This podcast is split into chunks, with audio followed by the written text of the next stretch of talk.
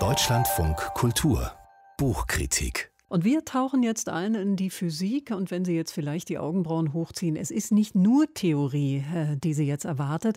Ich kann das sagen, denn ich habe die Kritik schon gelesen, die unser Rezensent Gerrit Stratmann geschrieben hat, nachdem er das Buch gelesen hat, über das wir jetzt sprechen wollen. Es heißt Das Zeitalter der Unschärfe, die glänzenden und die dunklen Jahre der Physik 1895 bis 1945. Geschrieben hat es Tobias Hürter. Legen wir also los. Ähm, Tobias Hürter wirft einen Blick auf 50 Jahre Physikgeschichte. Was, Gerrit Stratmann, ist an dieser Zeitspanne so interessant? Ja, guten Morgen erstmal.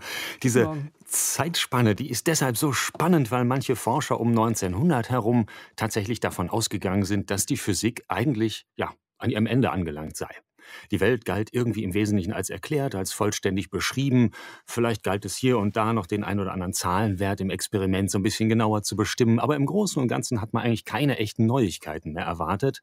Und was dann ab 1900 herum passiert ist, das hat, und so beschreibt es eben Tobias Hürter auch in seinem Buch, im Grunde alle angeblichen Sicherheiten hinweggefegt und Platz gemacht für etwas völlig Neues. Und das ist natürlich ein sehr guter Grund, sich diese Zeitspanne nochmal im Detail anzuschauen, wie Tobias Hürter das hier getan hat. Was genau ist denn nun das Neue, das die Wissenschaftler da entdeckt haben?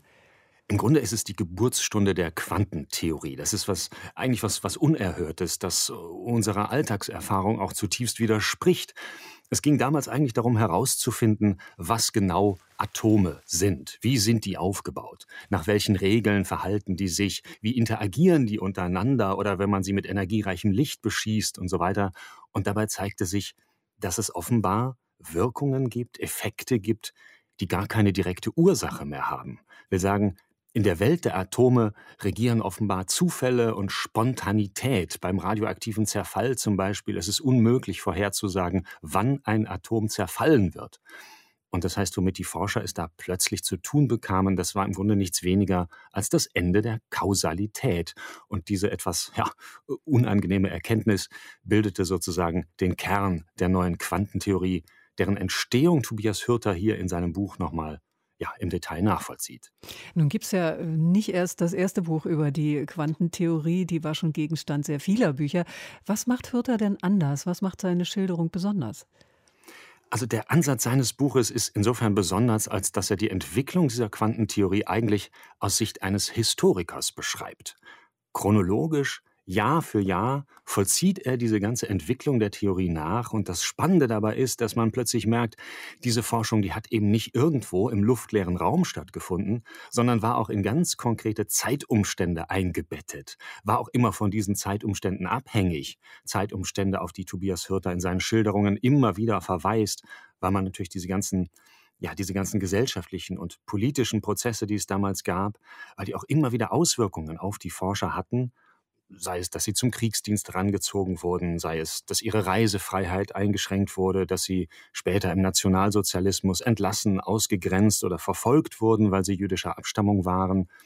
Oder auch dies, äh, die einzigen beiden Frauen, die er erwähnt, die wissenschaftlich Entscheidendes auch für diese neue Theorie geleistet haben, nämlich Marie Curie und Lise Meitner, die natürlich auch mit etlichen Vorbehalten und Widerständen in diesem männlich dominierten Feld zu kämpfen hatten und diese ganze riesige Bandbreite an historischen Begleitumständen, die bettet Tobias Hürter hier in seine Erzählung ein und macht aus dieser Quantentheorie für mich damit im Grunde ein Stück erlebbarer Zeitgeschichte. Das fand ich wunderbar gelungen.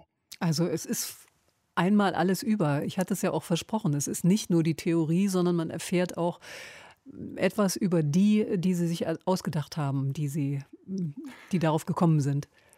Das ist das Zweite, finde ich, was Tobias Hürter hier sehr gut gelungen ist. Diese ganzen Wissenschaftler, die an der Entstehung dieser äh, Theorie beteiligt waren, ja, normalerweise tauchen die in, in Büchern oft nur als Entdecker irgendwelcher Formeln auf. Aber hier nimmt er sich wirklich Zeit, auch diese ganzen Wissenschaftler mal als Persönlichkeiten darzustellen. Mit ihren Werdegängen, mit ihren Interessen, auch ihrem häuslichen Umfeld, ihren Liebschaften sogar. Albert Einstein hatte mehrere Liebschaften ähm, ihre ganzen Krankheiten, ihre Überzeugungen, die Freundschaften, die sie geschlossen haben, die Diskussionen, die sie geführt haben, auch die Streitereien mit den Kollegen.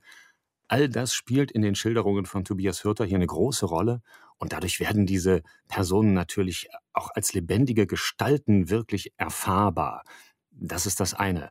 Und das andere ist, dass dadurch auch, finde ich, dieses Ringen so spürbar wird. Dieses Ringen nämlich um die richtige Deutung dessen, was sich hier eigentlich Neues vor den Forschern auftut. Ähm, er beschreibt sehr schön diese sehr gegensätzlichen Positionen, die von Niels Bohr und Albert Einstein, von Erwin Schrödinger, Werner Heisenberg eingenommen wurden. Und ja, interessanterweise ist dieses Ringen um die, die richtige Deutung der Quantentheorie selbst heute ja noch nach 100 Jahren nach der Formulierung dieser Theorie immer noch nicht endgültig entschieden. Tobias Hürters Buch Das Zeitalter der Unschärfe, die glänzenden und die dunklen Jahre der Physik 1895 bis 45, erschienen bei Klett Cotta, 398 Seiten, kosten 95, besprochen 25 Euro kosten sie, so viel Zeit muss sein, besprochen von Gerrit Stratmann. Und wenn Sie jetzt sofort in den Buchladen rennen wollen, das Buch erscheint erst morgen. Aber die Kritik von Gerrit Stratmann, die finden Sie schon heute im Netz, deutschlandfunkkultur.de, unser Gespräch in der App DLF Audiothek.